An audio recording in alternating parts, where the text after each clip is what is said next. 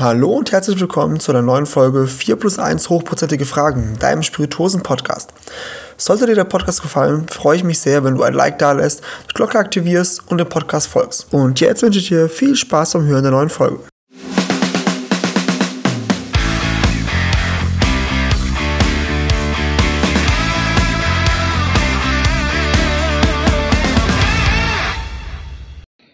Hallo und herzlich willkommen zur neuen Folge 4 plus 1 hochprozentige Fragen.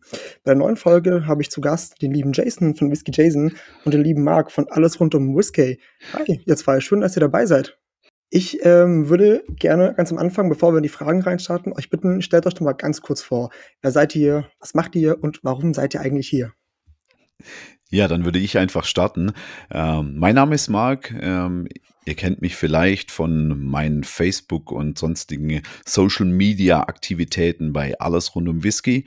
Ähm, einer der größten Whisky-Gruppen deutschsprachigen Whisky-Gruppen auf Facebook und äh, natürlich auch so ein bisschen als Blogger, Vlogger, Online-Taster, alles, was es so rund um Social Media gibt.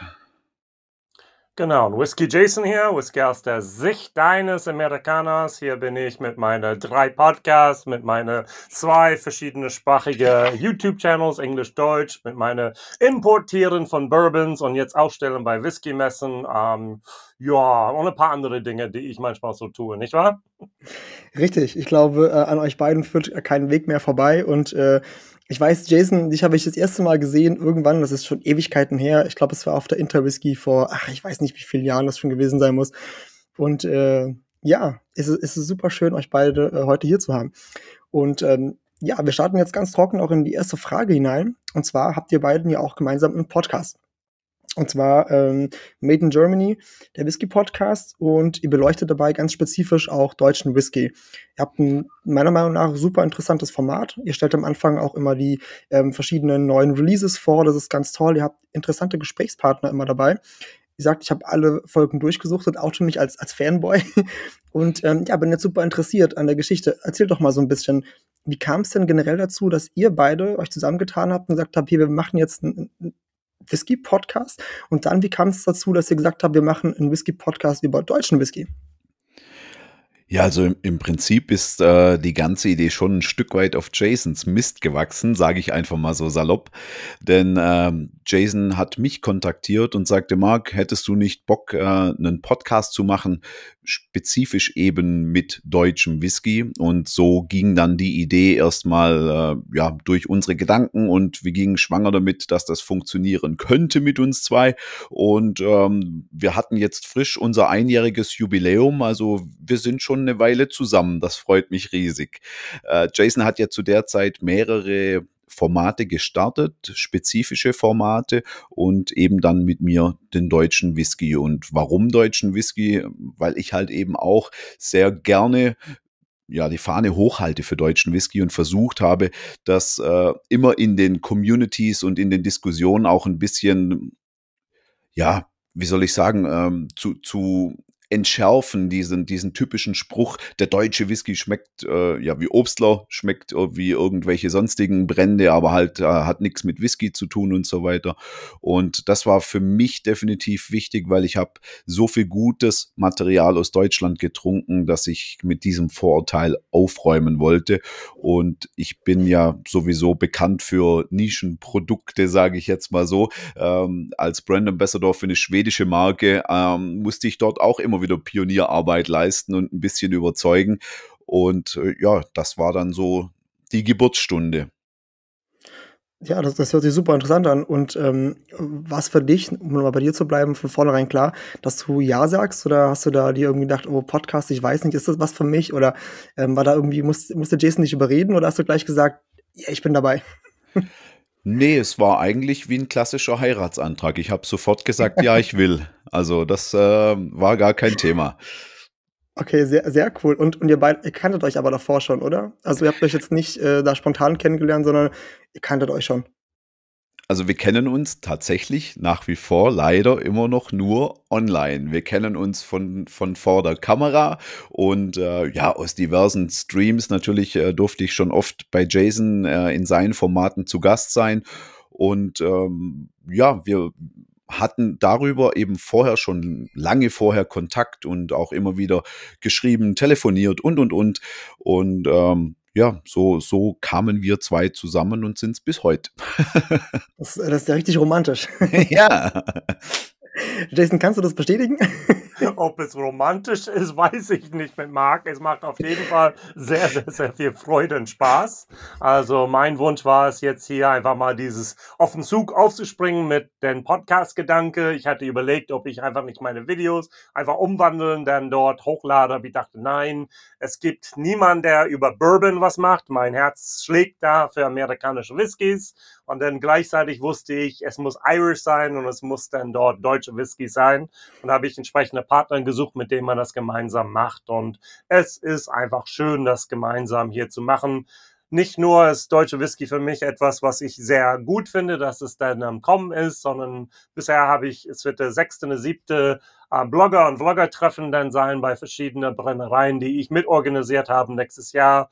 Und auch das ist schon etwas, was ich bemerkenswert finde, wie viele Leute sich nur auf Single Malt Scotch konzentrieren, die sich Influencer irgendwie betätigen in diesem Bereich, aber nie, obwohl sie in Deutschland leben, obwohl sie ja Deutsche sind, noch nie einen wirklichen deutschen Whisky für gut befunden haben. Und mein Ziel ist immer wieder, denen zu zeigen, guck mal, ähm, Whisky ist mehr als nur Single Malt Scotch. Egal ob Schweden, Deutschland, Irland, Amerika oder sonst wo. Da sind wir uns auf jeden Fall einig. Also ähm, da bin ich absolut eurer Meinung. Ähm, für mich ist deutscher Whisky auch viel mehr, als die meisten immer, immer sagen. Und ich, ich finde das äh, super interessant, dass ihr beide euch quasi jetzt nur äh, virtuell kennt über, über Social Media und so und natürlich Tastings etc. pipapo. Weil ich habe eine ähnliche Geschichte mit ähm, Hadrian von 82 Chapters Tino Kasse. Wir sind auch seit fast vier Jahren, haben wir eigentlich jeden zweiten Tag sprechen wir miteinander, aber auch alles nur virtuell. Und es hat noch nie geklappt, dass wir uns irgendwo getroffen haben auf einer Messe oder sonst irgendwie, obwohl die Distanz gar nicht so weit ist, aber mit Familie und Beruf und so ist manchmal schwierig. Und deswegen, ich finde das toll, dass wir in der heutigen Zeit die Möglichkeiten haben. Vor paar, ja, paar tausend Jahren, ich kann sagen, vor 20 Jahren wäre das so noch nicht möglich gewesen. Also ganz toll. Ja, hochlebe das Internet. Absolut. So viele Sachen manchmal, man auch äh, kritisch sehen kann, das ist echt eine tolle Komponente davon. Definitiv. Und äh, ja, gerade diese Corona-Zeit hat uns das ja auch gezeigt, dass wir da ähm, viele auch äh, Gutes draus ziehen können aus dem Internet. Ja, schön. Also tolle Geschichte. Ich bin auf jeden Fall sehr glücklich, dass ihr das macht. Ich glaube, es ist auf jeden Fall eine Riesenbereicherung. Ähm, es muss über deutschen Whisky gesprochen werden. Es, es, muss generell ein Thema sein, weil, und da kommen wir jetzt tatsächlich zur zweiten Frage, ähm, das ist ein sehr guter Übergang gewesen. Deutscher Whisky ist ja schon ein Thema. Aber ähm, mich würde mal interessieren, was für euch denn jetzt ist eine ganz blöde, saloppe Frage, einen guten deutschen Whisky ausmacht. Für was steht er denn? Weil ähm, von meiner, aus meiner Wahrnehmung heraus habe ich immer noch ganz oft, ähm, dass auch Leute, die sehr etabliert sind in, im Whisky-Genuss, mir sagen, ja, wie du schon, gesagt hast, Marc, ähm, deutscher Whisky, das ist ein bisschen besserer Obstler, der irgendwie kurz in, in, in Fass geworfen wurde und nachgereift wurde.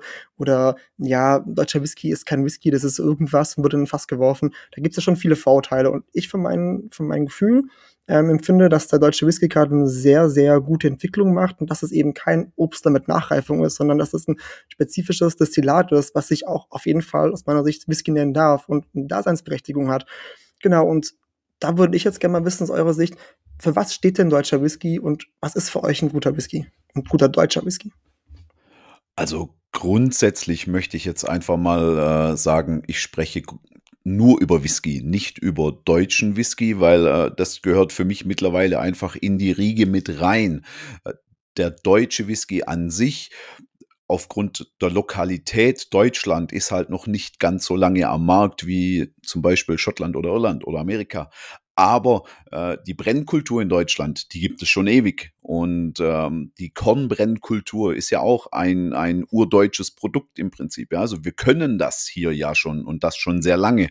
Und was ich jetzt an Deutschland toll finde, ist, hier sind sehr viel ich nenne es mal experimentelle Brennereien unterwegs. Ja, es wird mit sämtlichen Arten von Korn ähm, aus probiert, irgend, ja, was Neues zu kreieren, neue Geschmacksrichtungen, neue, neue Erlebnisse auf der Zunge einfach zu kreieren. Wir hatten ähm, ja schon ein paar Gäste bei uns im Podcast und wenn man dann hört, wo die herkommen, grundsätzlich, also ob das jetzt dann äh, mit St. Kilian Leute sind, da hat es Schreiner, Brauer und so weiter mit dabei, ja, als Master Distiller, die sich dann halt mit, mit ihren Themen von ihrem vorherigen Leben, nenne ich es jetzt einfach mal in Gänsefüßchen, ähm, ordentlich auskennen und dort Punkte mit einbringen können. Oder neulich von der Fesslermühle, wenn dann Müller mit dabei sind, die, sich im Kornbereich wahnsinnig gut auskennen, dann finde ich das extrem spannend, dass die sich trauen, ja, ich sag mal, nicht wie zum Beispiel eine Glenn Farkless Brennerei, ja, die äh, so spannende Sachen macht wie Sherryfasslagerung. That's it. Ja, sondern einfach mal, okay, lass uns mal ausprobieren. Was passiert, wenn man das so und so macht? Was, wie könnte, wie könnte der Brand schmecken, wenn wir im, im Brennapparat etwas verändern oder auch einfach mal unkonventionelle Wege gehen und ähm, ja, verrückte Fässer im Prinzip nehmen die sind ab und zu auf die Schnauze gefallen, gerade ausgesagt. Das haben die uns auch alle bestätigt. Aber im Großen und Ganzen ist es ja kein, ja, kein Stiefkind, das jetzt auch irgendwie nur seit ein paar Jahren irgendwo kreucht und fleucht, sondern deutscher Whisky ist hier am Markt und der steht in jedem gut sortierten äh, Spirituosenfachhandel. Für mich gibt es da schon keine Abgrenzung mehr zwischen den Nationen. Ja. Okay, finde ich sehr interessant. Jason, was, was, was äh, meinst du dazu?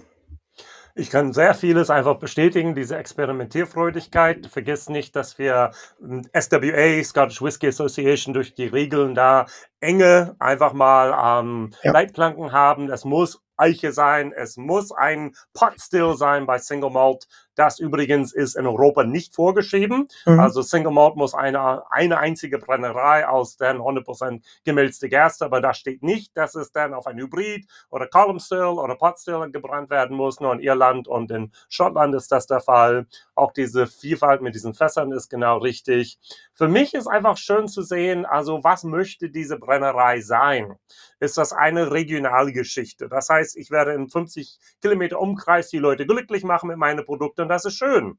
Also dann habe ich, bin ich Bierbrauer und experimentiere ein bisschen. Bin ich ein ähm, wirklich ein Korn, wie bei Hubble, wo ich ganz in der Nähe hier brenne oder bin und darf da helfen, ähm, dann kann man einfach mal das denn so machen. Habe ich meine äh, andere Edelbrenner da unten im, im Süden dann da, der Upsla und, und werde auch experimentieren. Oder bin ich jetzt hier zu sagen, wie St. Kilian, hey, ich werde Deutschland aufrollen. Ich werde Geld investieren. Ich habe Geld, ich habe Equipment, ich habe Manpower, ich habe Wissen und ich werde tatsächlich in Deutschland tolle, tolle Whisky dann herstellen. Was fehlt noch, ist tatsächlich zu sagen, der gemälzte, getorfte äh, Malz ist in Deutschland produziert, nicht in Belgien, mhm. nicht in Schottland.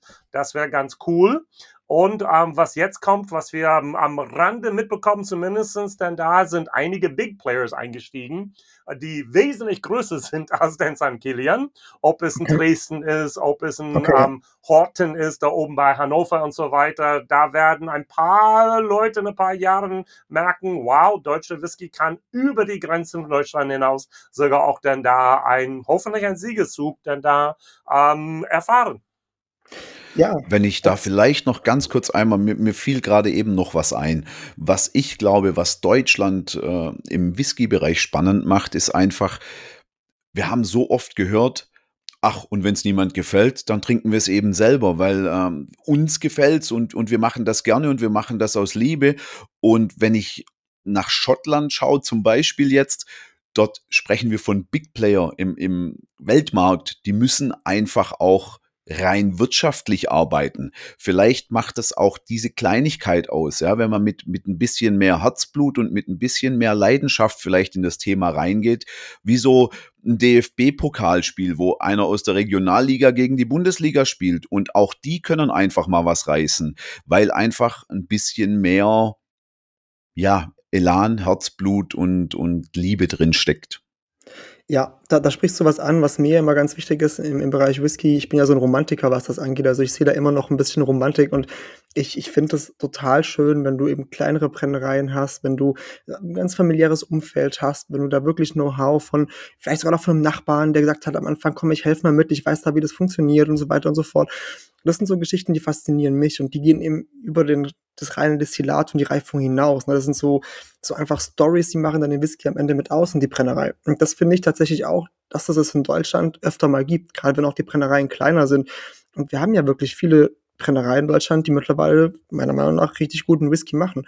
Und ich habe am Anfang extra so ein bisschen gefragt in die Richtung, was macht denn einen guten deutschen Whisky aus? Das war schon sehr provokant gefragt, weil ich auch der Meinung bin, wir dürfen gar nicht immer das so betonen, deutscher Whisky, weil wir betonen ja auch nicht explizit manchmal, dass wir jetzt den und den Whisky trinken oder den und den Whisky, sondern wir sprechen oft von Whisky und oft gemeint ist dann wirklich nur Scotch. Und ähm, wenn man das da mal so ein bisschen reflektiert und sich überlegt, es kann ja auch gar nicht sein, dass jedes Produkt aus einem unterschiedlichen Land gleich schmeckt und das soll es ja auch gar nicht. Also dass deutscher Whisky zum Beispiel ein bisschen andere Nuancen hat als zum Beispiel jetzt Scotch, ist ja auch ganz vollkommen normal und es sollte auch so sein, weil sonst gäbe es ja keine Individualität und wir bräuchten quasi nur ein Land, was es herstellt, meiner Meinung nach. Deshalb finde ich es immer so schade, dass eben dieser Vergleich gezogen wird und dass man oft krampfhaft versucht zu sagen, ja, ich finde den deutschen Whisky jetzt nicht so gut, also Whisky in Deutschland hergestellt nicht so gut, weil es ist halt kein Scotch, da kann das und das nicht. Ja, aber dafür kann er andere Sachen. Und das ähm, finde ich, sieht man total gut. Da bin ich großer Fan auch von der Hercinian ähm, Distillery mit dem Elsburn. Ich finde, die machen ganz, ganz tolle Geschichten. Und, und diese Abfüllungen haben für mich einen ganz besonderen Charakter. Und das ist eben kein Charakter von einem Scotch und auch kein Charakter von äh, einem Whisky aus Irland oder so, sondern das ist meiner Meinung nach und für mich persönlich einen ganz, ganz eigenen Charakter, die den da eben haben. Und das finde ich toll. Und ich finde es schade, dass das viele nicht anerkennen oder nicht sehen. Aber ich glaube, wir sind auf einem sehr guten Weg. So zumindest meiner Einschätzung nach. Es wird immer mehr ein Thema in Deutschland. Seht ihr das genauso? Oder würdet ihr sagen, ah, da ist doch noch ein bisschen reserviertes Verhalten dahinter? Oder? Also, äh, um noch einmal ganz kurz einen halben Satz von dir zurückzugehen, warum ich äh, auf dieses mit dem Deutsch als, als äh, vorgehendes Wort ein bisschen ja, allergisch war. Es gibt mhm. ja noch den zweiten Satz. Für einen deutschen Whisky ist der ganz gut. Ja, richtig. Es gibt aber nie den Satz, oh, für einen Schotten ist der aber ganz schön schlecht. Also das habe ich so rum zum Beispiel noch nie gehört. Ähm, per se heißt das ja für mich, okay, die anderen Nationen sind immer gut und der deutsche Whisky ist, naja, und äh, ab und zu gibt es halt vielleicht so Ausreißer im EKG, die nach oben gehen und äh, aber ansonsten bewegen wir uns knapp an der Linie null, ja. Das finde ich ist halt definitiv nicht der Fall. Für mich gibt es so viele Brennereien, die mittlerweile zweistellige Jahresangaben haben, die machen das doch nicht, weil die seit Jahren auch Geld reinpumpen, ja, um dann mal von der Liebe wieder ins Wirtschaftliche zu gehen. Die haben doch eine Fanbase, die machen doch mhm. schon lange Whisky. Und ja. äh, wenn man manche äh, Fassbestände anschaut, da können sich andere eine Scheibe abschneiden. Und das ist mit deutscher Gründlichkeit gut durchgeplant. Die können ja. auf lange Zeit sehr geilen Whisky rausbringen, wo manche Distillerien aus Schottland, sage ich jetzt einfach mal, äh, wiederum ihre äh, No-Age-Statement raushauen müssen, weil sie gar nicht mehr so viel Material haben, um große Batches äh, mit, mit einer anständigen Jahreszahl irgendwo rauszubringen. Wobei das ja wiederum auch äh, ein Vorurteil ist, was ich immer ein bisschen, ja, versuche anzukratzen, der muss nicht immer x Jahre alt sein, um gut zu sein. Auch das ist was Schönes, was wir hier in Deutschland sehen können, dass auch junge Whiskys, wenn ja ordentliches Handwerk betrieben wurde, wirklich gut schmeckt. Und für mich gibt es, ohne jetzt einzelne nennen zu wollen, viele, viele respektable und tolle Brennereien, die aber auch einfach schon länger am Markt sind und eine gewisse Größe haben, wo man sagen kann, okay, das ist kein One-Hit-Wonder, die haben mhm. das, die haben das schon im Griff, was die dort machen. Also da können wir uns auch noch auf sehr geiles Material freuen in den nächsten Jahren. Definitiv. Die Ansicht teile ich auf jeden Fall. Das Einzige, was man natürlich, was man auch ganz oft noch hört, noch wenn man noch so einen Kritikpunkt suchen möchte, ist natürlich, dass man sagt, boah, der ist aber jetzt ganz schön teuer, weil ein, Alter draufsteht. Denn wenn er gerade wenn es zweistellig ist, wenn er mal zwölf Jahre alt oder so ist, dann ist ja in Deutschland oder im deutschen Bereich ganz oft der, der, der Preis schon dreistellig. Und das ist ja oft so ein Kritikpunkt, den man hört. Ist aber natürlich auch klar, wenn man eine kleinere Menge hat und man muss alles in kleineren Mengen bestellen, man hat mehr Arbeitskraft, mehr Zeitaufwand. Also das ist ja zu erklären. Das hat ja nichts mit reinem ähm, Gewinn machen wollen zu tun, sondern es gibt ja schon auch quasi Gründe dahinter. Und das wird halt leider, werden die oft nicht gesehen, meiner Meinung nach. Und deswegen wird es erst gar nicht gekauft, weil man also habe ich das Gefühl, oft mitbekommt, die Leute denken dann, puh, da könnte jetzt echt gut Geld dran verdienen. Dabei gibt es ja Punkte, die das erklären, warum es teurer sein muss oder warum es halt nicht sein kann. Wenn du 20.000 Flaschen rausbringst, kannst du natürlich günstiger ausbringen, als wenn du 100 rausbringst. Die Arbeit ist im Endeffekt ja nahezu dieselbe, ganz überspitzt gesagt, aber ist ja dann verständlich. Aber das wird halt oft leider nicht gesehen. Im Aber- Umgekehrt ist viel, viel günstiger, 20 oder 200.000 Flaschen rauszubringen. Genau. Du hast eine Maschine, der einfach dann Genau. die 20.000 äh, Flaschen pro Stunde für dich dann alles dann macht. Und die 100 bis 2.000 Flaschen wirst du mit der Hand machen, ja? Ja, also jede einzelne Flasche dann da. Und das ist da vielleicht ein Punkt, was wir manchmal vergessen. Fast alles in Deutschland ist immer noch dann buchstäblich noch Handarbeit, ja? Ja, absolut. Und, und das ist aber eigentlich ja schön. Also eigentlich eine tolle Sache. Es muss ja nicht immer alles in super großen Mengen und super maschinell gemacht werden. Also ich finde das schön, wenn das in kleinen Mengen auch einfach vorhanden ist. Und dann darf es meiner Meinung nach auch einfach mal ein paar Euro mehr kosten. Das ist vollkommen in Ordnung. Ja, aber man sieht ja, es ist wirklich ein interessantes Thema und deutscher Whisky polarisiert einfach nach wie vor. Und ich finde, wir müssen auf jeden Fall drüber sprechen. Und ähm, ja, jetzt nochmal eine ganz eine Triggerfrage an euch. Was ist denn eure Lieblingsabfüllung aus Deutschland, die euch gerade einfällt? Ganz spontan. ist eine gemeine Frage, ich weiß. Ich mache gerne dann hier von äh, Nine Springs äh, Triple Cask. Also das ist schon etwas, was mich immer wieder, das ist schon ein, ein Benchmark für mich, wenn ich Whiskys aus Deutschland verkoste. Es- Es gibt Sachen, die besser sind, aber meistens Einzelfassabfüllungen, aber Standard Batch ist das sehr, sehr gut. Und was es nicht mehr gibt, ähm, war natürlich für mich als holzliebende Bourbon-Fan ist dann dort das St. Kilian Nummer 5, wo es dann die fünf verschiedene Eichenfässern gab. Auch sehr, sehr lecker, aber momentan nicht erhältlich. Richtig.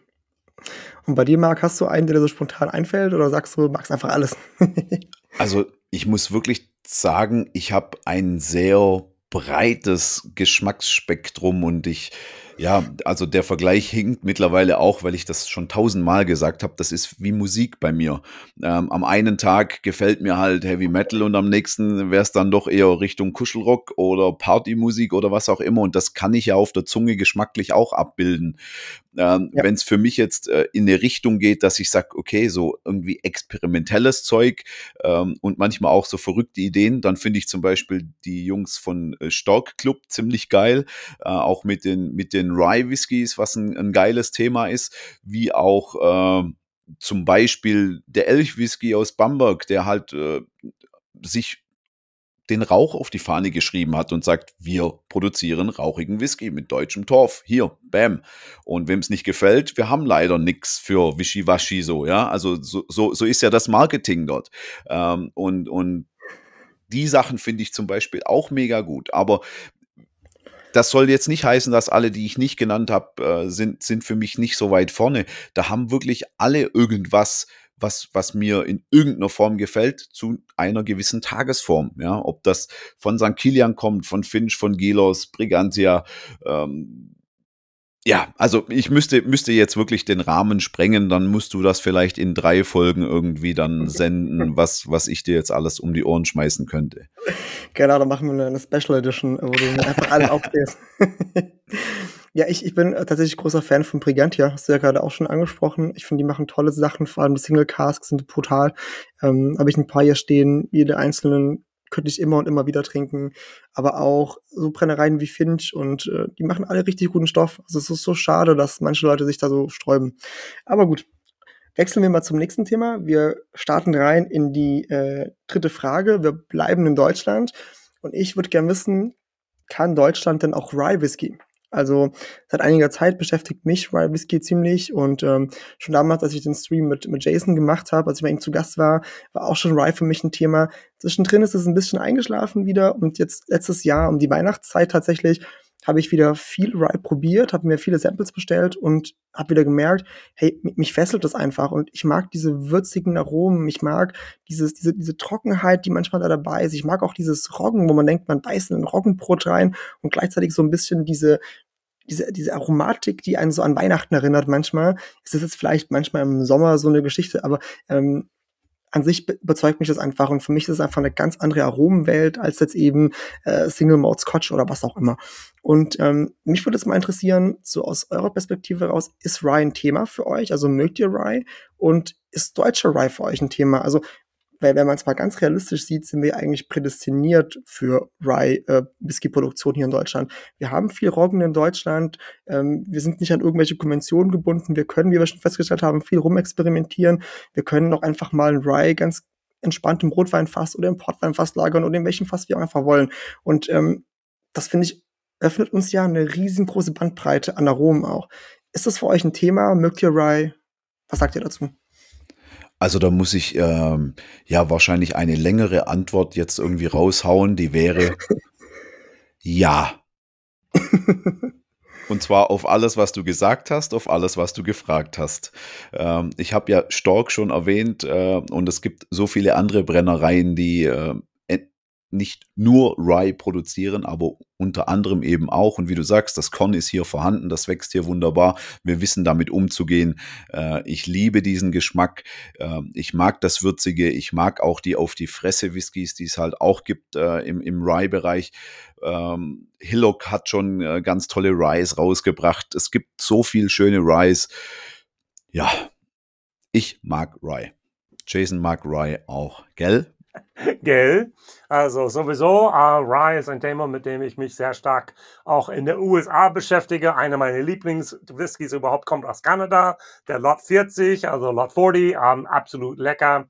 Und um, für mich ist die Frage jetzt gerade eben in, in Sinn gekommen, ich beschäftige mich unheimlich viel momentan mit Gesetzgebung, mit Etiketten, was erlaubt ist, was nicht erlaubt ist und so weiter. Ähm, so wie ich es verstehe, ich muss erstmal ganz kurz nochmal überlegen, es gibt keine gesetzliche Definition für Rye Whisky in Europa. Das heißt, ähm, genau wie in Kanada, ich könnte praktisch ein Rye Whisky rausbringen, ohne dass ein Tropfen Roggen da drin war. Ähm, oder ich kann 100% machen und mhm. Enzym reinhauen, was in Schottland nicht erlaubt wäre. Mhm. Äh, Schottland hat kein Rye Whisky, es heißt Single Grain. Ähm, um, wenn ich die Gesetzgebung von Schottland momentan verstehe, wäre ein hundertprozentiger Roggenwhisky nicht mal erlaubt. Äh, das werde okay. kein Scotch sein, weil du musst immer gemälzte Gerste haben. Egal, ob es nur 1%, 5% oder wie auch immer, um die Vermelz, für die, die Verzuckerung von dieser Gerste zu ermöglichen. Und dann ist die Frage, was ist nun Rye Whisky? Ist das 51% Rye? Ist das dann 10% Rye? Ist es 100% Roggen da drin? Was ist Rye Whisky? Gut, erstmal muss man diesen schwammige Begriffe erstmal leben und dann sagen, es gibt schon leckeren ähm, Rye Whisky hier in äh, Deutschland. Ich greife leider wieder zu Nine Springs. Also für mich, Nine Springs hat einen leckeren Rye. Äh, Stork haben voll, gerade diese Fullproof denn da von denen ist sehr, sehr, sehr lecker. Ich habe sogar den Slears Rye mit Erdbeermomente im Glas jetzt hier. Also den man auch sehr, sehr gut trinken kann. Hubble hat ein Rye, diesen Chiefston rausgebracht. Und es gibt bestimmt 100 andere Leute, die Lübehusen, wo wir waren, dann mit Blogger, Vlogger, auch dann am Anfang des Jahres. Ähm, es gibt gute, gute Ryes da draußen. Und ich glaube, Rye Whisky ist manchmal mein ähm, Übergangsleitung für viele Menschen, die Single Malt Scotch trinken, weil diese Würzigkeit, diese Vielfalt ist dann da. Und ich glaube, die Leute in Deutschland haben auch entdeckt, dass es dann ähm, mehr gibt als einfach nur Toastbrot und dass es dann bei Brot verschiedene Sorten gibt. Und genau bei Whisky kann es auch verschiedene Sorten geben. Und Roggen Whisky bietet das auf jeden Fall an. Das sehe ich genauso. Und ähm, ich, ich finde, wir müssen uns da auch irgendwie gar nicht festlegen, ob es jetzt ein Prozent Roggen drin hat oder ob es 100% Roggen sind. Ähm, ich finde gerade das, was es uns ermöglicht und dass wir da eben viel experimentieren können und viel äh, kre kreieren können, ist einfach auch gerade bezeichnend dafür. Und es macht es ja so vielfältig, wie du auch schon gesagt hast. Und ähm, es gibt ja auch zum Beispiel in Deutschland, was auch viele sich wahrscheinlich gar nicht denken, aber wir haben ja auch Rye Whisky, ähm, ein paar Abfüllungen sogar, die in einem, in, in, im zweistelligen Altersbereich gereift sind. Um da jetzt mal einen zu nennen, haben wir den Gleaner äh, Rye, der zwölf Jahre alt ist und der ist im Ex-Bourbon Cask ähm, dann noch gewesen. Das ist eine fantastische Abfüllung. Als ich die zum ersten Mal getrunken habe, ja klar, sie ist teuer, sie ist pricey aus der rein wirtschaftlichen Perspektive, aber sie ist super lecker und sie kann einfach meiner Meinung nach mit jedem anderen Rye, den ich bisher getrunken habe, gut mithalten auch wenn ich ganz bei dir bin, Jason, also mein, mein, mein persönliches Highlight im Bereich äh, äh Rye in Deutschland war bisher echt auch der Nine Springs, der Straight Rye, das, äh, Batch 1, also das erste Batch. Das war fantastisch. Ganz, ganz tolle Abfüllung. Ich glaube, den hatten wir auch damals im, in, in Tasting sogar, das wir zusammen gemacht haben, bei der Spiel zu Gast war. Ich glaube, ich weiß es nicht mehr. Kann gut sein. Zu lange her, aber ich, ich meine. Also fantastische Abfüllung auf jeden Fall. Und wie gesagt, wir haben ja auch das, das Ausgangsprodukt in Deutschland vorhanden. Das ist ja sogar, wie Stork das auch macht, ähm, um da nochmal drauf zuzukommen, in Brandenburg wächst ja jede Menge davon und man kann es direkt holen. Also man hat Bezug, man muss nicht von irgendwoher importieren, sondern man hat es vor der Haustür, um es mal auf ganz gut Deutsch zu sagen. Und ähm, Tolles man braucht das gar nicht melzen. Richtig. Also die richtig. beste Rye Whiskys aus meiner Sicht sind ungemälzte Roggen, ja? Absolut, absolut. Da bin ich ganz bei dir. Und ähm, ja, es bietet einfach so viele Vorteile. Und ich wünsche mir wirklich, dass noch viel mehr davon gemacht wird, weil meine Schränke sind erst halb voll. Ballert raus. ich habe noch Platz. Ja, cool. Ähm, also schön, dass wir da auf jeden Fall einer Meinung sind, dass das Rye was Tolles ist. Und ähm, ja, dann, dann sind wir tatsächlich jetzt im, im Bereich angelangt bei, bei äh, 4 plus 1 hochprozentige Fragen, wo wir zur Frage Nummer 4 kommen. Und die Frage Nummer 4 ist ja eine Frage, die ist immer so ein bisschen, ja, man muss sie mit einem Augenzwinkern oder zwei sehen. Die ist immer so ein bisschen humoristisch gestellt. Und ich habe mir natürlich auch was Neues für euch überlegt, weil es wäre ja langweilig, wenn ich jedem, jeden immer fragen würde, welche Flasche Whisky nimmst du mit, wenn du alleine auf einem Island gelandet bist oder so, oder was ist, wenn du nur noch einen Whisky trinken würdest, welchen würdest du dann nehmen? Und alles Fragen, die uns oft gestellt wurden, deswegen jetzt für euch ganz spezifisch. Nehmen wir mal an, ihr seid in Schottland. Und ähm, habt einen wunderschönen Tag gehabt. Ihr habt drei, vier, fünf Brennereien besichtigt, hier und da eine Tour mitgemacht, vielleicht hier und da auch mal ein Dram zu viel genossen ihr seid schon ein bisschen angeheitert, dann geht's noch zur Aftershow, noch einen Absacker trinken und der Absacker artet einfach aus. Und plötzlich ist es drei Uhr morgens und ihr seid in einem Tattoo-Studio irgendwo in Schottland und ihr lasst euch jetzt irgendwas tätowieren, was mit Whisky zu tun hat. Was wäre das? Was wäre quasi danach für immer auf eurem Körper verewigt? Also ich stehe ja total drauf, wenn man die Story am Schluss wieder schließt und zum Anfang zurückgeht. Und äh, in dem Fall würde ich I love Jason auf meinen Arm tätowieren. das ist natürlich die perfekte Antwort. Wow, also ähm, Tattoos absolut nicht mein Ding. Ich glaube, ich war noch nie so betrunken, um denn das machen zu wollen oder zu gemacht zu haben. So von daher weiß ich nicht, was ich denn da äh, wahrscheinlich dann irgendwie Herzchen und Mob. Keine Ahnung. Also ähm, Nee, sorry, damit holst du mich nicht ab. so eine ganz typische Mutterliebe und ein Herz, genau. Wie jeder, der einen Matrose so hat, ja? Richtig, richtig. Ja, er hat ja auch seine Berechtigung, auf jeden Fall. Und ähm, ist ja eine, eine ganz süße Geschichte, Marc, dass du Jason studieren lassen würdest. das finde ich toll.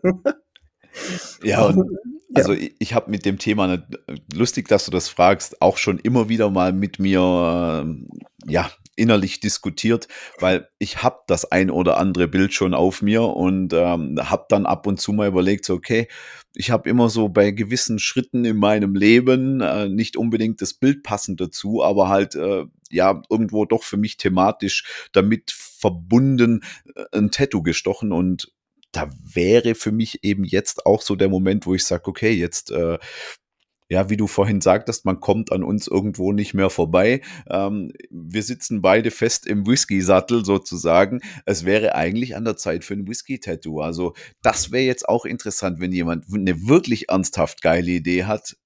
Dann haut mal raus, lasst uns das wissen oder lasst mich das wissen, weil ähm, ich würde da definitiv schwanger gehen damit und äh, mir das dann eventuell auch stechen lassen. Und dann eben nicht nur keine Ahnung, äh, mhm. die Umrisse von Ayla oder sowas, sondern dann wirklich halt irgend, irgendwas Cooles. Ja, ich, ich, kann mir für euch beide eigentlich super ein Partner-Tattoo vorstellen. So die Hälfte du, die Hälfte Jason. Und dann, wenn ihr euch dann in, in Natura seht, dann könnt ihr es vereinen.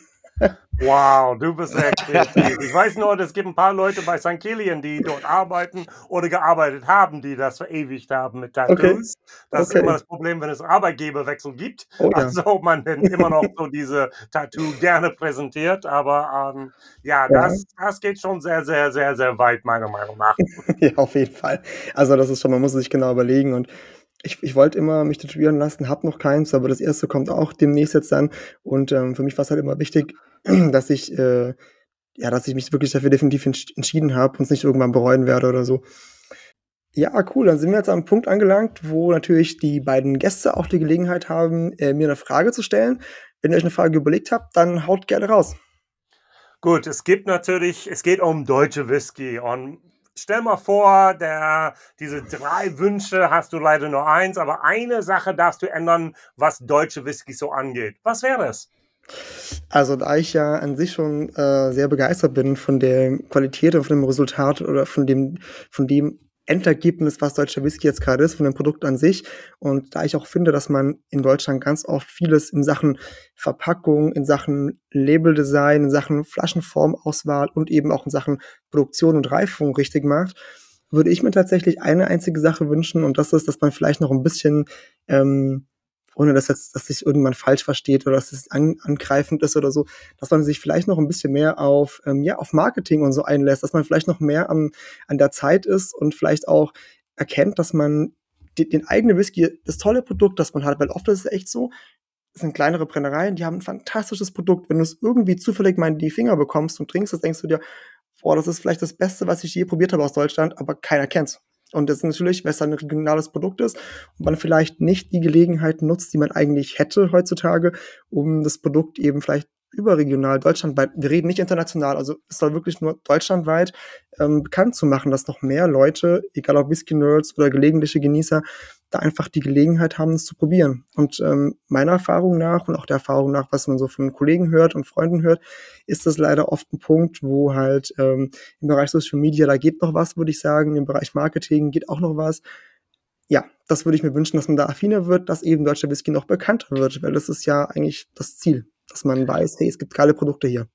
So mit den Worten, ich glaube, es war Lothar Matthäus in so einem Interview. Wir brauchen Eier, wir brauchen Richtig. Eier, ja. Die Leute müssen ein bisschen mehr Stolz noch entwickeln, weil wenn du mit den, mit den äh, Erfindern und Produzenten direkt redest, dieses Feuer in den Augen, dieses ja, Herzblut, das man spürt, hört, merkt, äh, genau das muss noch ein bisschen mehr rüberkommen, weil jeder, der einmal diesen Kontakt hatte, ist definitiv infiziert. Und ich hoffe, dass ja, wir das natürlich auch mit unserem Made in Germany Whiskey Podcast ein bisschen transportieren können. Absolut. Also ich hatte es schon mal gesagt, ihr macht da eine fantastische Arbeit. Allein, dass ihr, allein der, der, der Punkt, dass ihr ähm, einen Großteil oder einige der Neuerscheinungen immer vorstellt, ist einfach schon ein großer Punkt, weil man müsste sonst selbst ja immer raussuchen und gucken und machen und so bekommt vieles einfach, gerade weil es nicht in die große Breite gemacht wird, gar nicht mit. Also da macht ihr wirklich einen tollen Job. Super. Vielen Dank. Ja, gerne. Äh, Marc, hast du noch eine Frage oder wollen wir bei einer Frage bleiben? Ähm, ja, eine ganz, eine ganz kleine nur, Tino. Mhm. Und zwar, wenn, also wir hatten es ja von der Experimentierfreudigkeit hier in Deutschland und dass wir auch von den Regularien nicht so ganz eingeengt sind. Wenn du jetzt morgen von mir eine kleine Überweisung von zwei Millionen Euro bekommst und sagst, bau dir mal eine Brennerei, mach mal den Tino Whisky. Mhm. Was, was wäre denn dein deutscher Whisky, mit dem du genau diesen Siegeszug dann äh, ja beginnst und den deutschen Whisky auf der Welt totally famous machst? Boah, das, das wäre natürlich eine Riesenaufgabe und das wäre auch cool. Ich gebe dir auch gerne meine Bankdaten, wenn du morgen überweisen willst, kein Problem. ähm, äh, ja, also ich, ich würde tatsächlich ähm, die Brennerei vielleicht, um es mal so zu sagen, in Richtung Stork aufbauen. Ich würde auch auf deutlich auf Rye Whisky setzen, tatsächlich. Einfach weil du hier in vielen Weisen nicht gebunden bist und weil du ähm, viel experimentieren kannst. Und das ist ja genau das, was für mich Whisky ausmacht. Verschiedene Sachen probieren, ähm, viele Aromen zu finden und damit eben auch in die Welt hinausgehen, weil um das mal ähm, mit, den, mit den Worten von, von dem lieben Kai, das ist ein, ein äh, Bekannter von mir aus der Whisky, Whisky-Gruppe auf Instagram, der Dr. Whisky, um das mal mit ihm äh, Worten zu sagen. Er sagt immer, der deutsche Rye muss sich nicht verstecken vor gar keinem Rye aus der ganzen Welt. Also er kann mit allem mithalten. Und der kennt sich wirklich gut aus und ähm, das sehe ich genauso. Also wir müssen, es muss sich da nicht versteckt werden und das wäre auch die Gelegenheit. Dann machen wir einen richtig geilen Rye, produzieren wir und basteln wir dran, bis wir ein paar richtig geile Produkte haben und dann zeigen wir der Welt, wie es funktioniert. Und dann kriegst du auch deine zwei Millionen zurück. Sehr geil. Ich glaube, wir sind im Geschäft. Ich muss nur noch kurz äh, meine Finanzen checken. kurz auf die Bahamas fliegen. genau. Ei, cool. Super. Ich habe mich äh, super gefreut, ähm, dass, äh, dass ihr auch noch zwei Fragen für mich hattet. Ganz, ganz toll. Es hat mich super gefreut, dass ihr zu Gast wart. Sehr gefreut, dass wir so ein schönes Gespräch führen konnten. Ich hoffe natürlich, euch beiden hat es auch gefallen, hat es auch Spaß gemacht, genauso wie mir.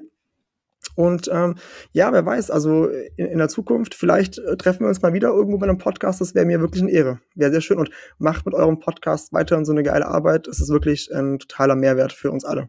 Schön, dass ihr es macht. Herzlichen Dank. Leute, reinhören. Made in Germany, der Whisky Podcast. Genau, sogar noch einen Werbespot bekommen.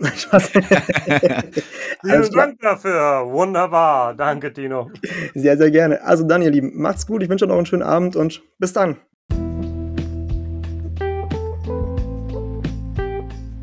Wenn euch die heutige Folge gefallen hat, lasst mir gerne ein Like da, abonniert die Glocke und verpasst so keine weitere Folge.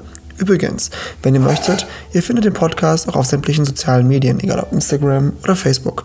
Schreibt mich gerne an und gebt mir euer Feedback. Ich freue mich, mit euch in Kontakt treten zu können. Vielen Dank fürs Hören und bis zum nächsten Mal.